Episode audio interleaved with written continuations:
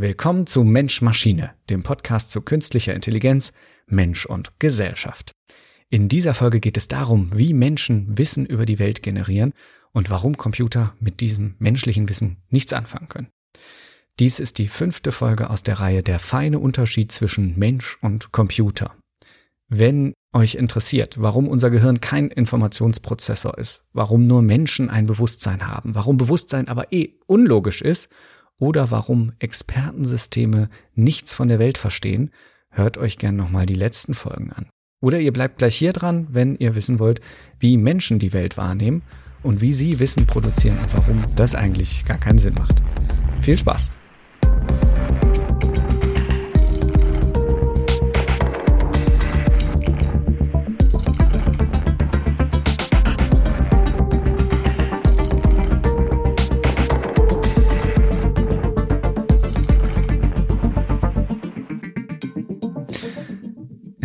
Ein Wort, das hat mein Leben verändert.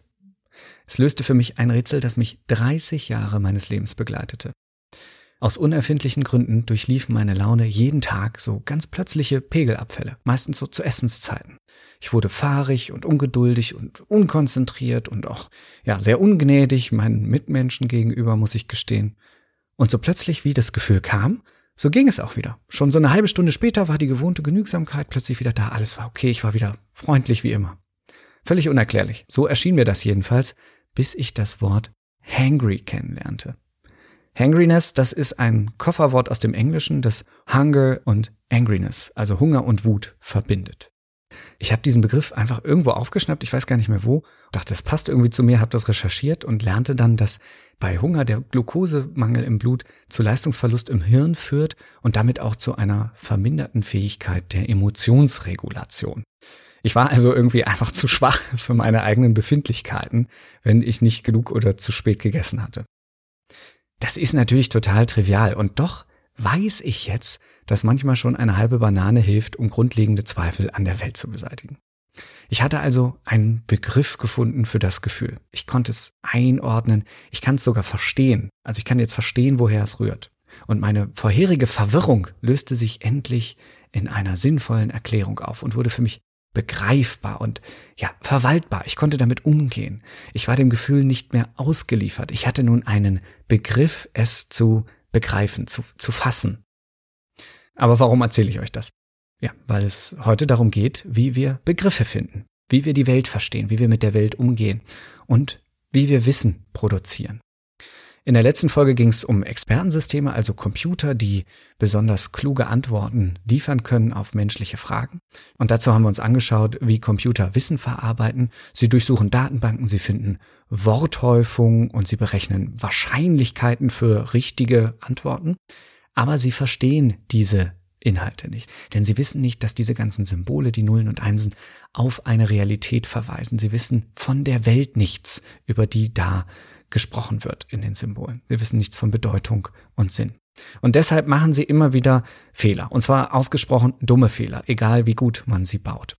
Denn das menschliche Wissen, so weit es in einigen Bereichen ausdifferenziert sein mag, am Ende ist es nicht kohärent, es ist nicht formalisierbar, es ist immer fehlerhaft und immer sehr subjektiv. Aber wie kommt das? Müssten wir uns nicht nur ein bisschen mehr anstrengen, damit dieses Wissen doch formalisiert werden kann?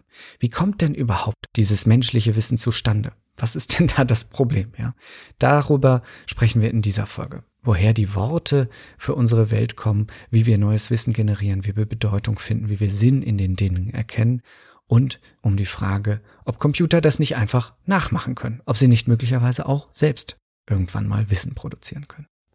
Und dazu kommen wir am besten nochmal auf unser Anfangsbeispiel zurück. Also wie ich diesen Begriff Hangriness für mich entdeckt habe. Das zeigt nämlich ganz gut, wie man mit Worten oder ja, allgemeiner gesagt auch mit Symbolen, es könnte auch Schriftzeichen sein oder Ikonogramme, Bilder, mit jeder Form der Repräsentation können wir uns unsere Empfindungen gegenüberstellen. Wir können sie irgendwie festschreiben und damit greifbar machen. Da geht es nicht nur um Emotionen wie Hunger oder Wut, sondern auch um alle Eindrücke von der Welt. All unser Wissen ist irgendwie ein symbolisiertes Ding, eine symbolisierte Erfahrung aus der Welt. Der Zoologe Jakob von Uexküll hat das, finde ich, mal ganz klug beschrieben, als er so um die Wende zum 20. Jahrhundert davon sprach, dass der Mensch mit dem Symbol einen Keil zwischen Merk- und Wirknetz schiebt. Dass also anders als beim Tier nicht mehr jede seiner Empfindungen direkt in Handlungen münden müsse, sondern die Empfindungen und die Reaktionen durch das Symbol getrennt werden. Empfindungen wie die Wut oder die Dinge, die dahinter stehen, Hunger, kann man begrifflich mit Symbolen erfassen und sich somit von ihnen distanzieren als Mensch. Und damit unterscheide sich die menschliche Sprache auch von tierischen Warnrufen. Wir können über den Löwen reden, ohne gleich in Panik auseinanderzustäuben. Erdmännchen fällt das schwer, auch wenn sie einen Warnruf für Löwen haben. Die Reaktion ist immer vorgegeben, egal ob einer in Sicht ist oder nicht. Das Symbol tritt beim Menschen zwischen Wahrnehmung und Reaktion. Vor allem also die Sprache. Und wahrscheinlich ist es auch erst die Sprache gewesen, die dem Menschen diese besondere Fähigkeit der Selbstbeobachtung, der Selbstreflexion, des Bewusstseins ermöglicht hat. Oder wie ich es in der zweiten Folge beschrieben habe, die exzentrische Positionalität. Mit der Sprache kann der Mensch empfinden und gleichzeitig Dinge benennen. Er ist also gleichzeitig in sich, in seinen Empfindungen, in seinem Körper, in seiner Wahrnehmung und dennoch neben sich als Beobachter dieser Erfahrung, dadurch, dass er sie bezeichnen kann, dadurch, dass er Worte dafür hat. Dadurch kann er sich also auch von ihnen distanzieren. Und gleichzeitig lässt sich der Begriff, das Wort, das Symbol ja nicht von der Wahrnehmung der Dinge trennen. Ja, also ohne zugehörige Wahrnehmung bleiben Begriffe völlig leer und beliebig, so wie, wie Gewürzdosen ohne Inhalt sozusagen. Man weiß zwar, was draufsteht, aber wenn man nie Pfeffer geschmeckt hat, weiß man natürlich nicht, was damit gemeint ist. Und das gilt natürlich nicht nur für hochaffektive Emotionen, so wie Wut oder Hunger, die man halt wirklich mal gespürt haben muss, um sich das vorstellen zu können, sondern auch für Gegenstände, für Farben, für alles andere, was wir irgendwann einmal wahrgenommen haben. Ob jetzt in der Realität selbst oder in Beschreibungen uns vorstellen konnten oder in Erzählungen oder Filmen oder Büchern äh, beschrieben mit anderen affektiven Wahrnehmungen umschrieben wurden zum Beispiel. So kann man sich einen Geschmack zwar vorstellen, wenn er mit anderen Geschmäckern umschrieben wird, aber diese anderen Geschmäcker muss man dann schon auch mal geschmeckt haben. Ja, also irgendein Realitätsbezug braucht es für jedes Symbol, um es als Begriff für die Welt nutzen zu können. Und gleichzeitig befreien uns die Symbole, die Begriffe ja auch von unseren Eindrücken. Sie verschaffen uns die Freiheit, entscheiden zu können, wie wir uns zu ihnen verhalten wollen. Also gleichzeitig machen Symbole, macht Sprache die Welt verfügbar. Wir können sie behalten, wir können sie erinnern, wir können sie auch anderen erzählen und damit äh, erfahrbar machen, obwohl sie möglicherweise nicht dabei waren. Und auf der anderen Seite distanzieren wir uns über Begriffe von der Welt und schieben die Erfahrung sozusagen ein Stück von uns weg, um sie verarbeitbar zu machen. Ein Symbol, ein Wort ist eben nicht das echte Ding. Vom Löwen zu sprechen ist nicht ihn zu erleben, die Angst zu fühlen. Die Worte trennen uns von unseren Gefühlen. Oder wie äh, frisch Verliebte das vielleicht kennen, die große Sorge, sobald man einen Begriff findet, wenn man es Liebe nennt, ist die Liebe auch schon wieder halb vorbei. Also auf der einen Seite haben wir als Menschen die große Chance, dass wir über Dinge sprechen können, ohne sie erleben zu müssen. Also wir können äh, planen, wie wir mit einem gefährlichen Löwen umgehen wollen, oder wir können äh, über Beziehungen sprechen und schauen, wo das hinführen könnte. Also wir brauchen Begriffe, um überhaupt äh, die Welt verarbeiten zu können. Und auf der anderen Seite vertreiben uns diese Begriffe auch aus dieser reinen Erfahrung. Sie vergegenständlichen sie, sie ja, sie labeln die Dinge und ähm, nehmen uns so die Chance, sie in ihrer Reinheit emotional erfahrbar zu lassen. Und dieses Bild, das kam ja jetzt schon mehrfach vor in diesem Podcast und ich glaube deswegen, weil es wichtig ist. Wir sind anders als das Tier nicht eins mit der Welt. Wir sind irgendwie Vertriebene. Vielleicht äh, waren es ja keine Äpfel, die am biblischen Baum der Erkenntnis hingen, sondern Symbole von Äpfeln. Und mit dem Wissen um die Symbole verloren wir diesen reinen Eindruck, den Zugang zum Paradies, zur Welt selbst, zur Erfahrung, weil wir die Welt von da an eben nicht mehr erfahren haben, sondern sie uns als Ding gegenübergestellt haben, zur Verfügung gestellt haben, in Symbolen, in Sprache, für Manipulation, für Ernte, für Zucht, für Handwerk, für Konstruktion, für Bau und Kultur. Also all diese Leistungen entstehen ja aus einer Vergegenständlichung, einer Symbolisierung aus Sprache. Auf der einen Seite heben sich die Dinge also erst durch ihre Symbole aus diesem amorphen, fließenden Kontinuum unserer Wahrnehmung heraus. Den Effekt kennt ja wahrscheinlich jeder, sobald man einen neuen Begriff lernt, dass man das von diesem bezeichnete Phänomen plötzlich überall wahrzunehmen scheint. Bei mir war es Hangriness, also jede schlechte Stimmung war dann gleich, ich muss Hunger haben.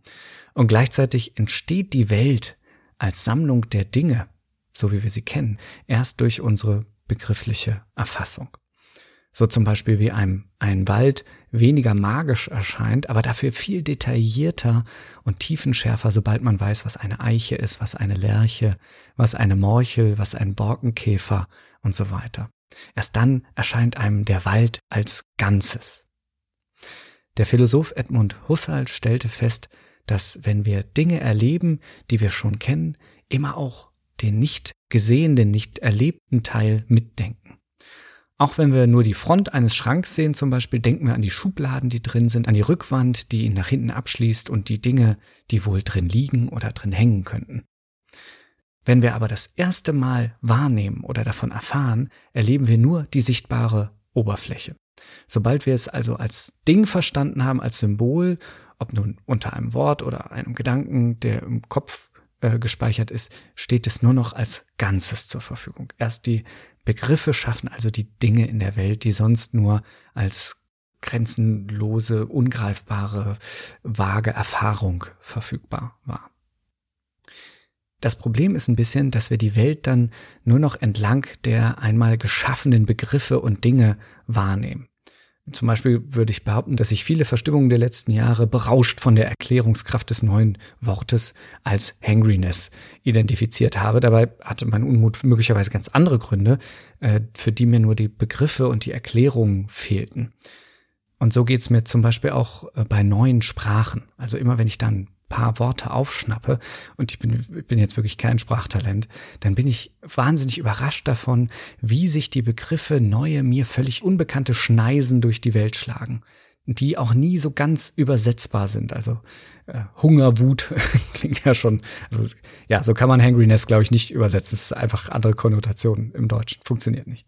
Und das gilt ja nicht nur für Worte, dass die irgendwie anders zugeschnitten sind, sondern auch dadurch ja auch für die Dinge selbst.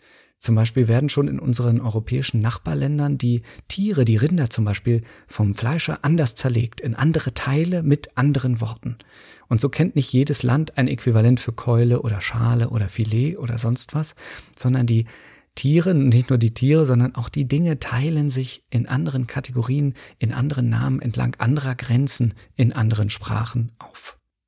Und so sind es ja auch meist die neuen, völlig unbekannten und unübersetzbaren Begriffe, die wir als Souvenirs aus anderen Sprachen in die eigene übernehmen. So kam es wahrscheinlich auch zu dem Welterfolg des Deutschen Schadenfreude. Allein diese Emotionen gibt es wahrscheinlich einfach nur im Deutschen. Das bedeutet allerdings auch, dass äh, die Symbole, mit denen wir die Welt beschreiben, in dieser Welt gar nicht vorhanden sind. Also wir treffen Unterscheidungen zwischen Fleischteilen, zwischen Farben, Gefühlen und Dingen, die es uns möglich machen, mit der Welt umzugehen. Aber diese Unterscheidungen finden nur durch uns Menschen, in uns selbst, in unserer Sprache zum Beispiel statt und nicht in der Welt da draußen.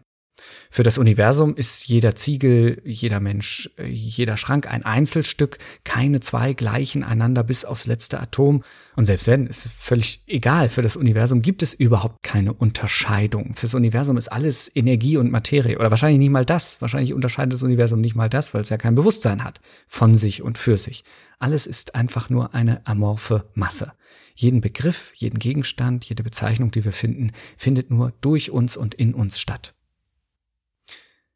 Die Art, wie wir die Welt erkennen, hat also nichts mit der Welt zu tun, sondern nur mit unseren eigenen Strukturen, mit unserem Wahrnehmungsapparat, mit Sehen, Riechen, Hören, Schmecken, Fühlen, mit unserem Verarbeitungsorgan, dem Gehirn, wie das arbeitet und den Unterscheidungen und Begriffen, die wir schon mal vorher getroffen haben, die uns also schon eine bestimmte Richtung in dem geben, wie wir auch zukünftige Unterscheidungen und Begriffe finden werden.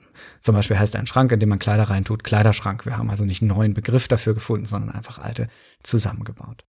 Und so hangeln wir uns in unserer Wahrnehmung, in unserem Bewusstsein von Unterscheidung zu Unterscheidung in der Welt und machen uns diese Erfahrungen Stück für Stück verfügbar ohne dabei irgendwie eine ursprüngliche Realität dahinter zu berühren. Kann ja sein, dass die da ist, aber die ist ja ununterschieden. Das heißt, die ist nur als durchgängiger Erfahrungsstrom verfügbar, den wir selbst strukturieren und zerschneiden müssen. Oder um es mit einem anderen Bild zu versuchen, wir schauen sozusagen aus der Vogelperspektive auf die Welt und malen uns Karten mit Hügelkämmen und Flusstälern, die man von unten gar nicht erkennen würde, die wahrscheinlich auch von unten gar keine Rolle spielen würden.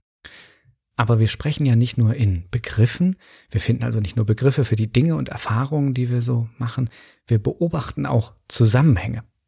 Wir verbinden also Begriffe zu sogenannten propositionalen Aussagen. Zum Beispiel, wenn es regnet, ist die Straße nass. Wir stellen also Verbindungen fest. Wir stellen die Welt in Verbindungen für uns fest. Wir arretieren die Dinge in einem Verhältnis zueinander. Und so entsteht aus vielen, vielen Aussagen ein kleines Modell der Welt. Zum Beispiel ein Modell vom Wetter, das uns erklärt, wann die Straße nass ist. Aber das kann natürlich immer nur ein Modell bleiben, weil die Welt als Gesamtkontinuum viel zu komplex ist, als dass man sie mit Begriffen und Sprache vollständig remodellieren könnte, dass wir sie komplett nachbauen könnten in kleinen Modellen. Aber immerhin, diese Modelle haben wir dann. Und wenn sie aufgehen, wenn sie uns Dinge erklären, die vorher für uns nicht verständlich waren, dann sagen wir, dieses Modell macht Sinn. Das macht Sinn. Das macht Sinn, dass ich gerade hangry bin, wenn es 13 Uhr ist, ich pampig bin und immer noch nichts gegessen habe. Das wird miteinander zusammenhängen, also mit meinem Glukosespiegel. Ja, auch das, Biologie des Körpers, ist ja auch ein Modell. Das macht Sinn. Oder dass die Straße nass ist, weil es geregnet hat. Ja, das macht durchaus Sinn. Doch Sinn macht die Welt nicht nur in dem Moment erklärbar, es macht sie vor allem vorhersagbar. Wir brauchen Sinn, um die Welt vorhersagbar zu machen, um uns zu erklären, wann wir essen müssen, dass uns Ziegel bei Unachtsamkeit auf den Kopf fallen können oder dass morgen die Sonne wieder aufgeht. Wir also getrost alles, was wir heute nicht geschafft haben, auch morgen noch machen können. Sinn ist unser inneres Modell der Welt. Und zwar einer Welt, die uns nicht ganz zugänglich ist, also von der wir nie ganz genau wissen, wie sich die Dinge verhalten. Und selbst wenn wir es ganz genau wissen, wenn wir unmittelbaren Zugang zur Welt hätten, könnten wir nie ganz erklären, wie sie funktioniert, weil die Welt einfach für Erklärungen nicht geschaffen ist. Also niemand hat sich am Anfang überlegt, ich mache die Welt nur so kompliziert, dass sie genau in eine menschliche Sprache reinpasst. Die Welt ist unendlich groß, sie ist unendlich komplex und jede Erklärung, egal wie lang und detailliert wir sie auch aufschreiben oder erzählen mögen, bleibt immer eine Reduktion. Sie muss immer unterkomplex bleiben. Aber es bleibt uns ja nichts anderes übrig. Wir müssen uns die Welt verfügbar machen. Wir müssen sie voraussagbar machen. Gerade wir die wir als Tiere ohne Fell und ohne Reißzähne zur Welt kommen, die also sehr anfällig sind für Temperaturschwankungen und Essensknappheit. Wir haben ja nicht so tolle Eigenschaften und Fähigkeiten wie Tiere, die sich übers ganze Jahr in der Natur ernähren können und überleben können. Wir brauchen Werkzeug, wir brauchen Modelle, wir müssen planen. Der Mensch kann nur überleben, weil er die Zukunft ahnen kann, durch Modelle von Jahreszeiten, von Wachstumsphasen, von Fallenbau, von Kernkraft. Oder kurz gesagt, wir müssen die Welt verstehen oder wir sterben. Unsere Symbole, unsere Begriffe und sinnhaften Erklärungen der Welt entstehen aus einer praktischen Notwendigkeit. Sie sind der evolutionäre Vorteil des Menschen. Sie sind seine Nische im Ökosystem der Erde. Also der Mensch erschafft sich seine Nischen durch Vorhersage, durch Manipulation, durch Realisation seiner eigenen Modelle in der Umgebung selbst. Und da jeder Mensch selbst bei ständigem Austausch seine eigenen Erfahrungen und Unterscheidungen machen muss, allein schon um die ganzen Begriffe und Erzählungen anderer Leute mit Sinn zu füllen, gibt es immer viele Sinnkonstrukte, und zwar so viele verschiedene Sinnkonstrukte, wie es Menschen gibt. Oder nein, eigentlich noch mehr, denn selbst in einem Menschen gibt es ja immer mehr als einen umfassenden Sinnzusammenhang, also mehr als eine Wissensordnung, so zum Beispiel neben der Schulmedizin vielleicht noch alternative Medizinvorstellungen. Denn Sinn entsteht ja in der Praxis und somit auch in jeder Praxis anders. Und unsere Wissenschaften, unsere Erklärung der Welt, der Sinn, mit dem wir Welt erklären, ist also keine Systematik, die wir in der Welt vorfinden und nur entdecken müssen, sondern immer nur ein unterkomplexes Behelfssystem, entstanden aus praktischer Not und begrenzt auf konkrete praktische Bedarfe, vom Sägen übers Züchten bis zum Wirtschaften. Und so ist auch die Frage danach, ob eine Aussage wahr sei, keine Frage nach einer universalen Richtigkeit, die ein für allemal feststeht, sondern die Frage nach einer praktischen Anwendbarkeit. Wahr ist, was Sinn macht, was also anwendbar ist, was Prognosefähigkeit hat, was die Realität besonders gut kontrollierbar macht. Ein schönes Beispiel dafür ist, also ich bin ja wirklich kein Vertreter alternativer Medizin, aber ich finde den Leitspruch, den man da häufig hört, Recht hat, wer helfen kann, aus dieser Hinsicht ziemlich klug. Die praktische Anwendbarkeit und Vorhersagbarkeit ist der Test dafür, was richtig ist, was wahr ist. Und aus dieser Perspektive müsste man natürlich fragen, also wenn es bei Wissen eigentlich um die Nützlichkeit, um die Anwendbarkeit, um die Vorhersagefähigkeit geht, warum man dann überhaupt den Versuch starten sollte, ein geschlossenes Wissenssystem anzustreben, in dem alle Wissenschaften exakt ineinander passen und sich verzahnen.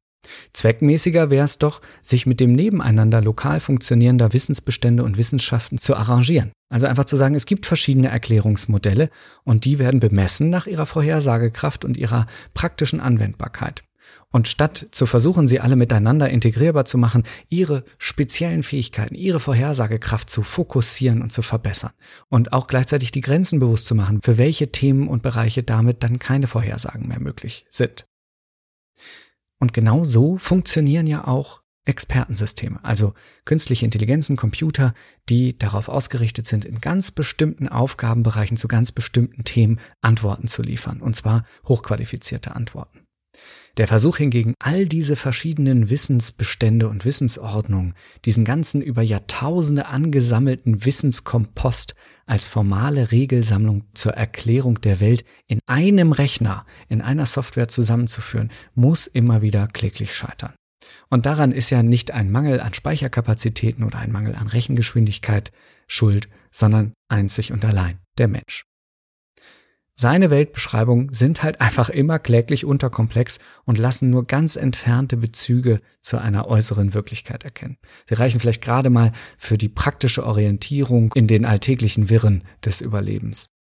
Und natürlich hat die Theorie des Urknalls deutlich mehr Erklärungspotenzial und Vorhersagemacht als die Aussage, Gott habe die Welt in sieben Tagen geschaffen. Aber bei allem Wissensfortschritt der letzten Jahrhunderte das, was wir über die Welt denken oder meinen zu wissen, bleibt am Ende dennoch nur eine unzusammenhängende Mythensammlung mit mehr oder weniger Anwendungstauglichkeit. Ja, aber wie kamen wir jetzt zu so ketzerischen Aussagen? Wir haben in der letzten Folge darüber gesprochen, dass Computer die Welt nicht verstehen, weil sie nicht mal wissen, dass es außerhalb der Symbole, die sie verarbeiten, eine Welt gibt. Deswegen haben wir in dieser Folge gefragt, wie denn der Mensch die Welt versteht, wie der zu seinen Symbolen kommt. Und da haben wir festgestellt, dass seine Symbole, also vor allem die Sprache, durch Unterscheidungen entsteht, die er trifft. Das sind aber keine Unterscheidungen, die er in der Welt vorfindet, keine Trennungen, keine Gegenstände, sondern Unterscheidungen, die der Mensch in sich selbst, in seinem Bewusstsein trifft und die auch immer anders sein könnten. Also nicht beliebig, es sei denn, man fantasiert oder so, aber auch anders, so wie zum Beispiel das Rind in anderen Ländern in andere Teile zerlegt wird und die auch andere Namen bekommen. Und das gilt nicht nur für einzelne Begriffe, sondern das gilt auch für ganze Sinnmodelle, für Wissensordnung, für Erklärungsmodelle. Auch die sind kontingent, wären also auch anders möglich in Variation. Denn die verschiedenen Erklärungen der Welt, die verschiedenen Wissensordnungen entstehen aus verschiedenen Praktiken, zum Beispiel aus der Tierzucht oder aus der Tischlerei oder aus der Seelsorge und aus deren zunehmender Theoretisierung. Da sie aber aus verschiedenen Praktiken entstehen, haben sie verschiedene Begriffe und verschiedene Perspektiven auf die Welt, die am Ende nicht zusammenführbar sind und damit natürlich auch nicht formalisierbar. Die Vorstellung, dass man alles Wissen der Welt formalisieren könnte und für einen Computer dann zur Verfügung stellen könnte, setzt voraus, dass es eine gemeinsame letzte Wahrheit gibt, aus der dieses Wissen resultiert. Während die philosophischen Theorien, auf die ich mich hier beziehe, vor allem konstruktivistische Theorien, davon ausgehen, dass unsere Vorstellung von der Welt nicht da draußen liegt, sondern in uns selbst entsteht. Und daran liegt es, vermute ich auch, dass wir zwar sehr viele verschiedene sehr erfolgreiche Expertensysteme kennen, also Computer, die sehr eingeschränkte Aufgaben und klare Fachbereiche bearbeiten können, aber keine General AI. Und dass auch diese General AI, also eine künstliche Intelligenz, die alles Wissen verarbeiten kann, über alle Wissensbereiche hinweg, auch in der Zukunft undenkbar bleiben muss, weil sie voraussetzt, dass es so etwas wie ein universelles Wissen, eine eindeutige Wahrheit über die Welt gibt. Ich habe mir jetzt sehr viel Zeit genommen für diese Einblick in die Erkenntnistheorie. Ich halte das für wichtig, um zu verstehen, was der Unterschied zwischen Mensch und Maschine am Ende ist. Ich finde es aber vor allem wahnsinnig spannend, wie die Auseinandersetzung mit der künstlichen Intelligenz und unser Versuch, den Maschinen das Denken beizubringen und Wissen beizubringen und Verstehen beizubringen, unsere eigenen Defizite entlarvt. Also beim Versuch der Maschine eine eindeutige Wahrheit beizubringen, erkennen wir, dass auch wir keine eindeutige Wahrheit erkennen, dass auch unsere Wissenssysteme inkohärent sind und inkongruent und lückenhaft und dass auch wir eigentlich nur an der Praxis unterscheiden können, was wahr und was falsch ist. Fairerweise gehört dazu natürlich auch der Hinweis zu sagen, dass die Theorien, auf die ich mich hier heute beziehe, auch nur eine Perspektive auf die menschliche Erkenntnis und die Art und Weise, wie wir Welt verarbeiten, darstellen. Es gibt auch andere konkurrierende Theorien. Ich habe diese Theorien gewählt, weil ich finde, dass sie besonders gut erklären, was der Unterschied zwischen Mensch und Maschine ist und warum künstliche Intelligenzen bestimmte Dinge auch nach fast 70 Jahren Forschung offensichtlich gar nicht leisten können. Also auch hier könnte man sagen, dass die praktische Anwendung den Erklärungsanspruch der Theorie bestätigt. Abschließend sei nochmal gesagt, dass ich jetzt hier kein Wissenschaftsbashing betreiben wollte und auch keinen Relativismus. Es geht nicht darum, dass alle Aussagen über die Welt oder alle Ideen und Modelle gleichwertig sind. Nein, sie sind klar hierarchisierbar und zwar nach der Art und Weise, wie sie uns eine Erklärung der Welt ermöglichen und die Vorhersagekraft in die Zukunft steigern. So kann man die Welt natürlich auch äh, spiritistisch erklären, aber mit spiritistischen Ideen werden wir keine Atomkraftwerke bauen und wir werden auch nicht zum Mond fliegen und wir werden auch, ganz klar gesagt, keine Pandemie beenden können. Dafür brauchen wir schon solidere Wissenschaften, die ihren Erklärungsmehrwert deutlich bewiesen haben. Und das haben sie ja auch. Aber in dieser Reihe geht es ja eigentlich um den Unterschied von Mensch und Computer. Und natürlich die Frage, ob Computer nicht auch denken können. Und wir haben bisher festgestellt, okay, Computer haben kein Bewusstsein, Computer verstehen die Welt nicht, Computer wissen gar nicht, dass die Welt da ist und Computer können offensichtlich auch das Wissen, was wir über die Welt erarbeitet haben, nur begrenzt verarbeiten, weil es nicht vollständig formalisierbar ist und weil wahrscheinlich die Art und Weise, wie wir Welt wahrnehmen, generell überhaupt nicht formalisierbar ist. Aber wenn unsere Sinnsysteme so kontingent sind, Warum lernt der Computer nicht selbst die Wirklichkeit wahrzunehmen, vielleicht ein eigenes Sinnsystem zu erstellen, eigene Sprachen und Symbole zu finden? Und hat der Computer nicht vielleicht wirklich sogar Zugang zur Welt, weil er nicht exzentrisch positionalisiert ist, also immer so ein bisschen neben sich und seiner Welterfahrung steht? Könnte es nicht sein, dass der Computer uns die eine wahre Wahrheit über die Welt verraten kann? Darum geht es in der nächsten Folge. Wenn es euch gefallen hat, bitte abonniert, folgt, liked, ja, ihr wisst schon. Und schreibt gerne was drunter. Ich meine das ernst, lasst uns wirklich ins Gespräch kommen. Ich weiß natürlich, dass all das, was ich hier erzähle, auch nur begrenzte Erklärungsreichweite hat und mit Sicherheit davon profitieren würde, wenn der ein oder andere Gedanke mit einer ganz anderen Perspektive noch dazukommen würde. Wir hören uns hoffentlich nächstes Mal wieder bei Mensch Maschine. Nächste Woche zum Thema Können Computer sprechen? Können sie die Welt wahrnehmen? aus der Reihe Der feine Unterschied zwischen Mensch und Computer. Bis dahin, macht's gut.